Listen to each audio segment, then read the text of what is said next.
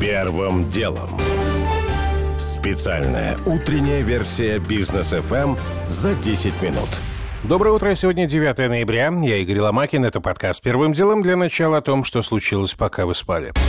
Россия сегодняшнего дня возобновила чартерное авиасообщение с Египтом, прерванное еще 6 лет назад после катастрофы самолета Кагалым Авиа. Число рейсов никак не квотировано. Первый полет из Нижнего Новгорода в Хургаду начался вскоре после полуночи по московскому времени. В российской тур-отрасли надеются, что открытие чартеров позволит снизить цены на путевки на 15-20%. Стоимость биткоина ночью обновила исторический рекорд и превысила 67 тысяч долларов. Криптовалюта дорожает второй месяц подряд, только за октябрь прибавка составила около 40%. Ходящее под флагом Панамы судно терпит бедствие у берегов Находки на юге Приморья. Контейнеровоз «Райс Щайн» сел на мель и переломился пополам. Капитан сообщил об угрозе членам экипажа. На борту 14 моряков, россиян нет. К месту ЧП направлены спасатели.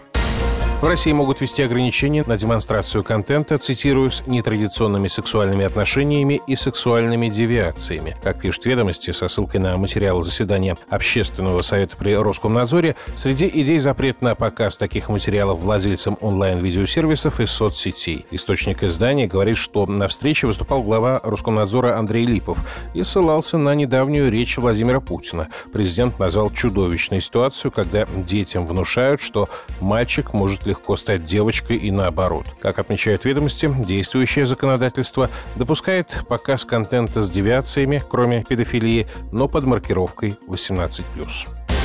Ну а между тем, вчера Минюст пополнил два своих списка. В экстремистские материалы попал советский документальный фильм под названием «Тайная и явная цели и деяния сионистов», снятый в 1973 году. Обновился список СМИ иностранных агентов. Теперь туда включено движение «Российская ЛГБТ-сеть», а также сразу пять физлиц, имеющих отношение к правозащитной организации «Команда-29», в том числе адвокат Иван Павлов, который ранее защищал обвиненного в госизмене журналиста Ивана Сафронова. Сафронова. Первым делом. К основным темам. Госдума рассмотрит сегодня в первом чтении законопроекта о губернаторах. В документе самая заметная инициатива о снятии ограничений на два срока подряд, что позволит пойти на новые выборы, например, Сергею Собянину, Рустаму Миниханову и Рамзану Кадырову. При этом президент будет иметь дополнительные полномочия по снятию руководителя субъекта с поста. Так что выгоды для губернаторов вовсе не очевидны, уверен президент фонда «Петербургская политика» Михаил Виноградов снятие ограничений на губернаторские сроки вполне казалось бы логично и вытекает из такой консервации, которая происходит в том числе на федеральном уровне, где ротация многих чиновников отсутствует или идет достаточно медленно. С другой стороны, не сказать, что это всем губернаторам приносит счастье. Многие из них так или иначе заинтересованы в том, чтобы, побыв губернатором, перейти в Москву и продолжить федеральную карьеру, и им ссылка в регион на 15-20 лет не особенно улыбается. Во-вторых, эта мера не защищает губернаторов от внезапных спонтанных отставок и тем более арестов. Еще одно заметное положение в законопроекте об унификации названий должностей. Всех губернаторов предложено называть главами регионов. И вот эта идея очень не понравилась в Татарстане, где руководители до сих пор именуют президентом. Парламент республики на днях дал негативный отзыв, мол, это противоречит основам конституционного строя России. Комментирует член Российской академии политнауки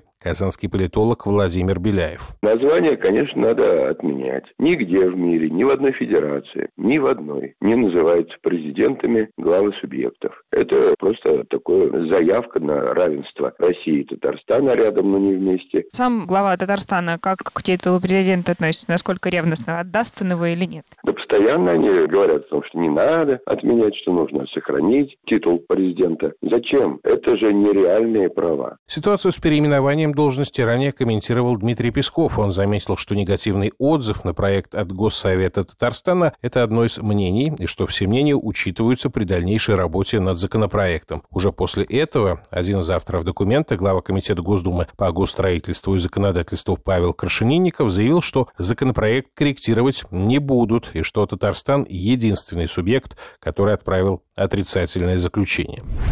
Первым делом. Новое обострение ситуации на белорусско-польской границе в Гродненской области, куда накануне пришли несколько тысяч выходцев из стран Ближнего Востока. Некоторые попытались сломать проволочное ограждение, польские силовики поливали самых активных слезоточивым газом, но более серьезных действий пока не предпринимали. Вроде бы кто-то стрелял в воздух, но кто не ясно, так или иначе пока полякам удается не допустить прорыва мигрантов через границу, ночь прошла спокойно. Варшава называет происходящее враждебной акцией Минска, Минска. Еврокомиссия назвала ситуацию гибридным нападением и намерена договориться со странами, откуда мигранты прилетают в Минск под видом туристов, о том, чтобы такие рейсы прекратились. Белорусская страна видит ситуацию совершенно иначе. Запад сам виноват в новом миграционном кризисе, говорит белорусский политолог Денис Буконкин. Поток нелегальных мигрантов организован не Беларусью, а является естественным последствием той безответственной политики на Ближнем Востоке, которую проводили Соединенные Штаты. Евросоюз совместно, безвизовый режим с более чем 80 странами. В Республике Беларусь существует он достаточно долго. То, что изменилась ситуация после вывода американских войск из Ирака, из Афганистана, это тоже не Беларусью было инспирировано. Цифры невозможно сравнить с тем, что было, допустим, во времена кризиса, когда сотни тысяч людей из Сирии попадали в Грецию, Италию. Пока что многотысячная толпа, в которой есть и женщины, и дети, расположилась в лесополосе в палаточном городке. Однако, судя по прогнозу погоды, долго так продолжаться не может, потому что на вторник синоптики обещают там до плюс трех градусов, а в ночь на среду вообще отрицательные температуры. Первым делом.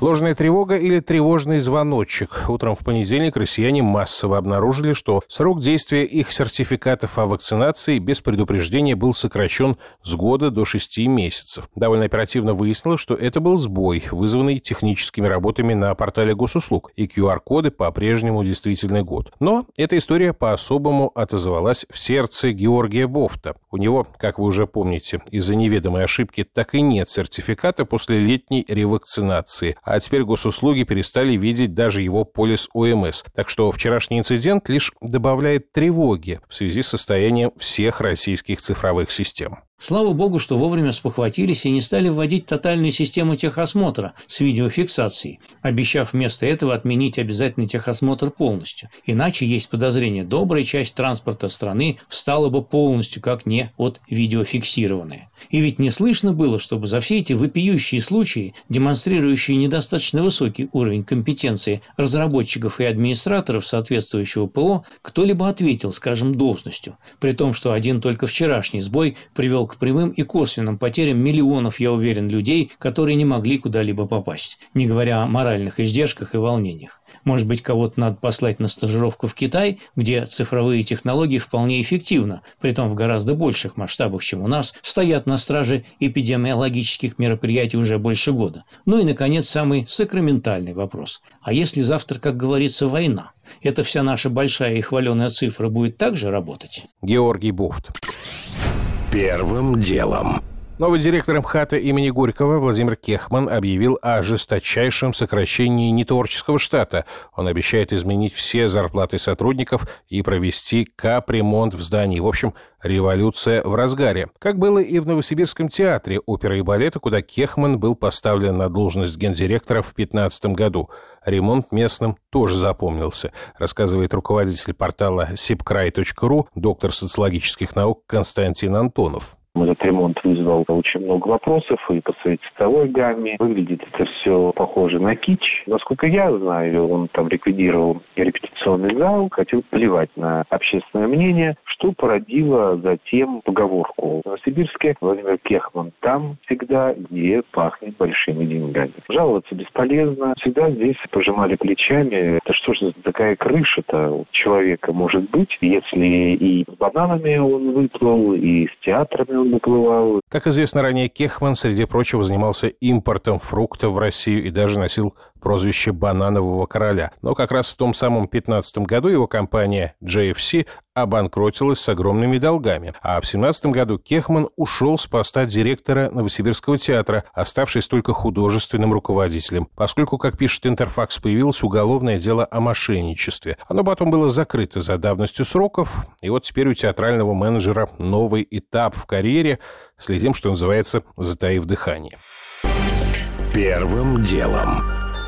В российский прокат вышел новый супергеройский блокбастер от Marvel «Вечные». Сняла его Хлоя Джао, обладательница Оскара за землю кочевников. Среди актеров Анджелина Джоли, Сальма Хайек и Кит Харрингтон. И, тем не менее, специалисты фильм единодушно разгромили. Вот что говорит кинокритик Егор Беликов. Это действительно неудавшаяся вещь. Может быть, это тот плохой фильм, который дает иногда больше, чем несколько умеренных хороших, но я бы даже не мог в этом всем что-то выделить. Наверное, неплох Барри Келган, вообще один из самых удивительных артистов современности «Круглая сирота», который потом долго переходил из одного проекта в другой, и каждый из них спасал. И «Убийство священного оленя» Йоргаса Лантимаса, и потрясающий у него был второй план в «Легенде» о Зеленом рыцаре. В этом фильме как будто бы действительно нечего цеплять. Все, что здесь сделано в качестве подхода творческого, это добавить в традиционный марвеловский фильм с кучей костюмов, эффектов и прочей ерунды немного земли кочевников. Или вот этого открытого стиля Хлои Джао, которая бесконечно бороздит просторы необъятной новообретенной родины, в смысле Америки. Здесь действительно много снято на натуре, в отличие от предыдущих фильмов Марвел, но как будто бы это не сильно исправляет положение. Надо сказать, что в России новинка от Marvel вышла с маркировкой 18+,